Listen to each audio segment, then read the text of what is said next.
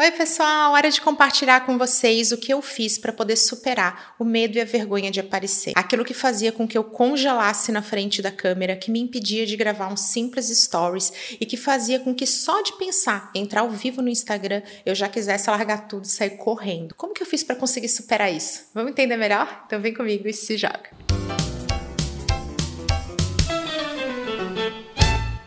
Eu já quero começar diferenciando o que eu sentia dos resultados que eu tinha. Eu já tinha iniciado um canal no YouTube, feito um único vídeo que tinha sim ótimos resultados, tinha tido sucesso, tinha elogios, mas qualquer comentário que não fosse 100% positivo, podia ser apenas uma dica, uma sugestão, já me desmontava. Eu não conseguia ter consistência, frequência nos stories, porque eu fazia a gravação de uma sequência lá de três vídeos de 15 segundos segundos na segunda-feira, porque eu falava agora vai. Na terça-feira eu já não conseguia seguir em frente.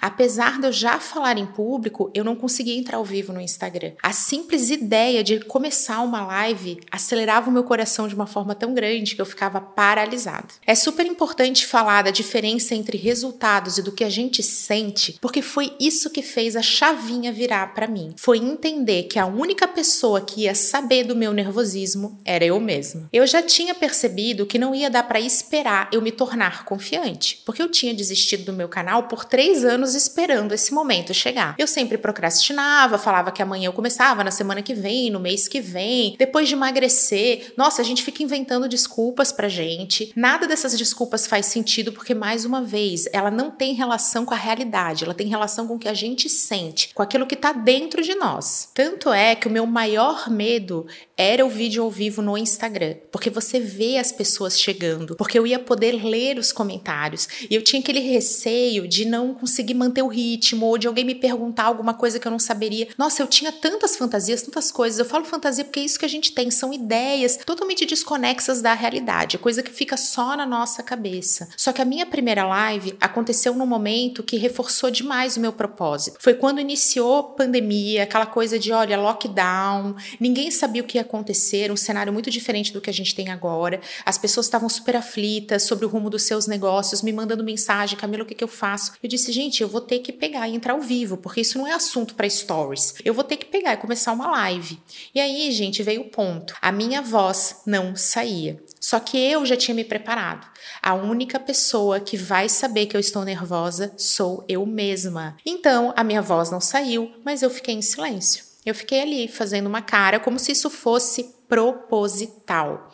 Quando eu voltei a assistir essa live, eu mesma não notei meu nervosismo. Ele não era visível, mas juro, por dentro, morrendo. Aquele desespero, aquela sensação de falta de ar. E eu sabia que se eu falasse, ia ficar muito claro na minha voz o quanto eu estava nervosa, o quanto eu estava esbaforida e ofegante. Tem uma frase que eu adoro que fala a respeito dessa sensação, que é: você não será forte até se tornar forte. Isso porque o movimento movimento do fortalecimento, ele é muito contraintuitivo. Para a gente se fortalecer, vai ter que doer. E essa dor não faz sentido para o nosso cérebro. Ele pensa assim, não, não é possível. Conscientemente, eu sei que ir para academia é bom, que fazer exercício físico é bom, que comer salada é bom. Como é que pode ser esse desprazer todo? Como é que pode eu estar na academia só tem 10 minutos e eu não estou mais aguentando, tá tudo doendo, eu quero ir embora? Como é que pode ter comido uma folhinha de rúcula e tá odiando isso aqui? Aqui. Esse é o processo entender que não vai ser bom de primeira.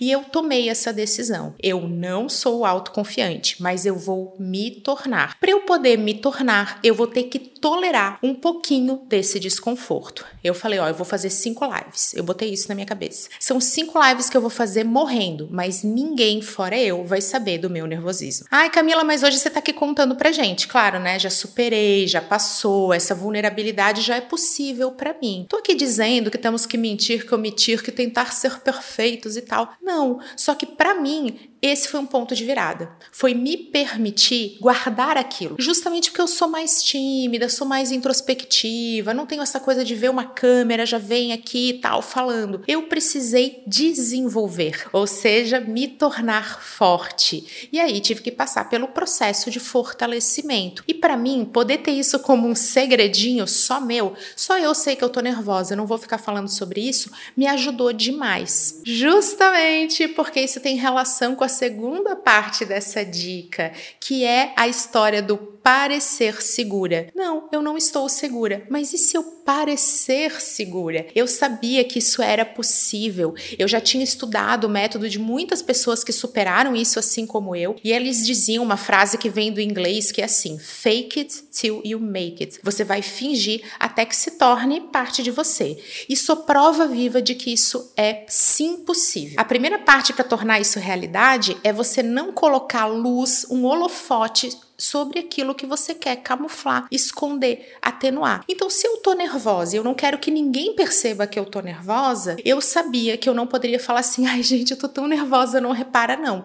Porque aí é aquela história: não pense em limão, todo mundo pensa em limão. Todo mundo ia reparar nos sinais claros e evidentes do meu nervosismo. E eu tava justamente indo por uma estratégia diferente. Gente, isso é como tudo na vida: nada é para todo mundo. Só que para muitas pessoas, aquelas dicas, e eu me coloco aqui nesse grupo, do vai lá, mete a cara, não liga para o que os outros vão pensar, estava funcionando. Eu precisei encontrar um método que fosse sob medida para quem é tímido, reservado e não quer logo de cara abrir o jogo que está super nervoso e morrendo de medo. Então, primeira coisa para você parecer seguro é não se justificar, não se explicar. Vai lá, finge o costume, morrendo por dentro, só você sabe, esse é o seu segredo temporário. Hoje eu já tô aqui contando para vocês numa boa, gravando em paz, entro ao vivo em qualquer momento, adoro fazer isso. Só que eu tive que viver aquele momento do desconforto e também parecer segura. Para eu parecer segura, eu não colocava um holofote no meu nervosismo e eu trabalhei a minha expressão corporal. Vamos lá, gente. Ombro para baixo, porque quem tá nervoso cola o ombro aqui. Peito estufado para mostrar que você tá OK, que você tá respirando, não aquela coisa assim de quem tá com medo, põe o peito lá dentro. Não vai lá, mostra e gestos comedidos. Gesticular é muito bom. Mostrar a palma da mão é sempre um sinal de que, olha, não tenho nada para esconder, mas sem aquela coisa super esbaforida e mexendo, mexendo. E também de fazer assim, ó, esse movimento de mexer a mão dessa maneira. Movimentos mais suaves, mais precisos, aquela coisa de até direcionar. Você usa a tua mão para apontar, para enfatizar, para trazer força para o teu discurso. E isso vai fazer com que a atenção da tua audiência não fique nos sinais evidentes do teu nervosismo. O que vai te ajudar demais também é sempre manter os olhos para a câmera e não para os comentários e não para quantas pessoas tem, porque isso acaba deixando a gente mais aflito. Você vai chegar lá, mas a gente está aqui comentando a respeito do primeiro passo. Outra dica: beber muita água antes de começar, porque quando nós estamos nervosos, a boca tende a ficar seca e o cérebro ele entende que essa secura que está rolando ali é um sinal de nervosismo e manda ainda mais nervosismo para gente. Então, se a gente estiver bem hidratado, tiver bebido bastante água, inclusive vai bebendo água durante a tua live, isso ajuda o teu cérebro a ficar cada vez mais tranquilo e você vai ver que esse desconforto vai durar poucos minutinhos, às vezes só segundos, e você vai conseguir aproveitar demais esse momento ao vivo com a tua audiência. E se você quer destravar de uma vez por todas, perder esse medo, perder essa vergonha, fazer acontecer com um método que vai muito além dessas dicas, eu te convido para o Jogo da Verdade do Instagram. É um evento composto por quatro aulas em sequência. Eu vou apresentar para vocês o meu método, que é feito sob medida para marcas, para profissionais, para aqueles que são mais tímidos ou que querem encontrar o jeito certo de falar, o jeito certo de fazer, para poder transmitir a mensagem, para poder fazer seu marketing de uma forma muito mais segura. Sim, é um evento totalmente gratuito. Tô com o link aqui para que você possa se inscrever e para que você possa realmente destravar e ter muitos resultados no Instagram. Gente, eu nunca tive talento, mas eu treinei muito e hoje ninguém nota a diferença. Talento só é diferencial no primeiro passo. Por isso, persista e se joga. Um beijo, até a próxima.